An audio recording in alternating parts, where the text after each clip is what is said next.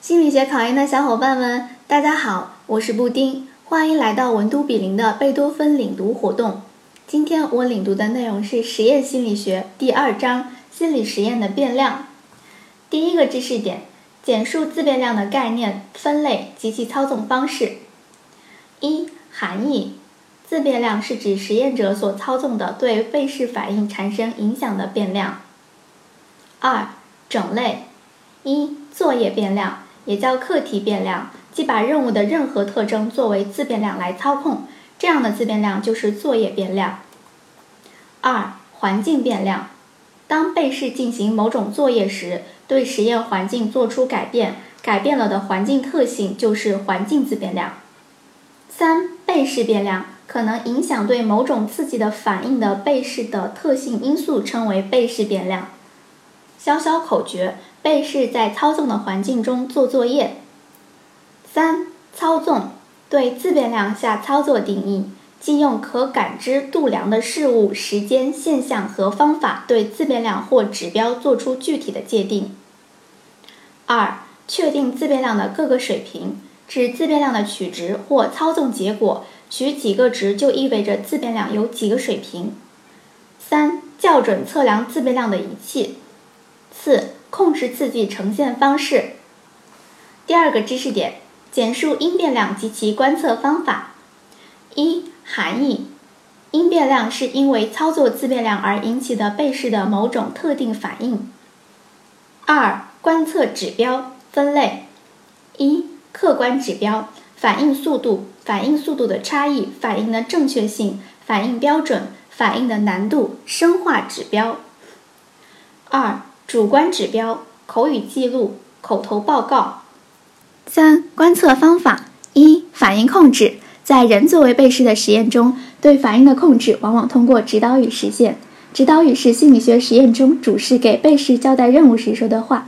规范的指导语应该内容确定、完全、简单明确、标准化。二、选择恰当的因变量指标。对因变量进行明确的操作定义，可以有效对因变量进行观察。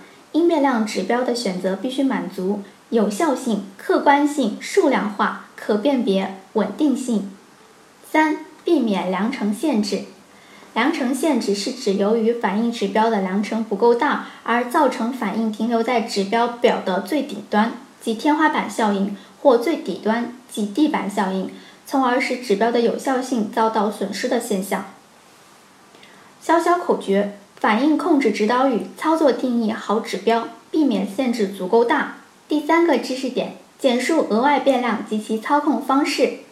一、含义：额外变量又叫控制变量，是与实验目的无关但能够对被试反应有一定影响的变量。二、其有两种分类方式：一。按照特点可分为系统额外变量，与实验目的无关，相对恒定，对实验结果产生影响；随机额外变量指随机的、偶然出现的、不可预期的、与实验目的无关的，但又对实验结果有一定影响的因素。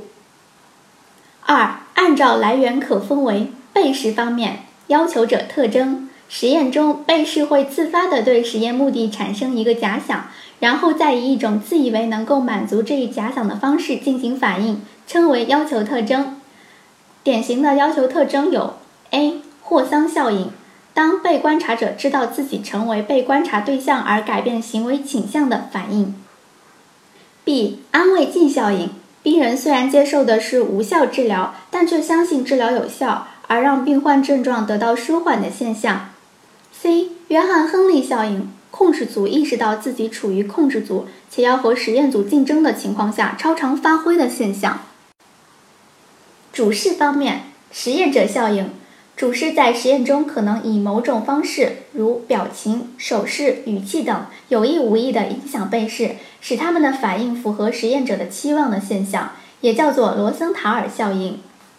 三、设计方面，顺序效应。例如练习效应、疲劳效应、空间误差、顺序误差、习惯误差等。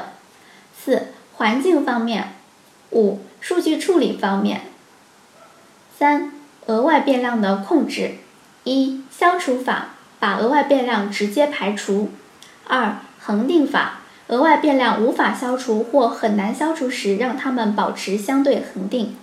三、随机取样法，平衡被试个体差异的方法，从理论上保证了被试具有代表性。四、等组匹配法，根据特征或行为表现，将被试人为的划分为具有相同特质的若干组。五、抵消平衡法，如用 ABBA 法拉丁方设计来抵消实验顺序带来的误差。六、统计控制法，用剔除极端数据、统计矫正、协方差分析等来保证数据的可靠性。额外变量的控制可出简答题，而额外变量的分类多以小题的形式考察，重在理解。实验心理学背诵的部分，记住答题的关键词即可。展开的内容可以根据自己的理解，用较书面的语言写出，不要死记硬背。第四个知识点：简述实验的内部效度、外部效度及其影响因素。实验效度是指实验方法能够达到实验目的的程度，可分为内部效度与外部效度。一、内部效度。内部效度是指实验中的自变量与因变量之间因果关系的明确程度。影响内部效度的因素主要有：一、主试、被试间的相互作用；要求特征和实验者效应；控制方法双盲实验法；二、统计回归，向常态分布的平均数回归，对有极端特性的被试有较大的影响；控制方法匹配法和协方差分析。三。被试的一些固有的和习得的差异，如性别、年龄、经验、个性等，都对研究存在一定的影响。二、外部效度，外部效度也叫生态效度，指实验结果能够普遍推论到样本总体和其他同类现象中去的程度，即实验结果的普遍代表性和适用性。影响外部效度的因素主要有。一、实验环境的人为性；二、被试样本缺乏代表性；三、测量工具的局限性；四、测验反作用；五、选择偏差与实验变量的交互作用；六、实验安排的反作用；七、重复处理。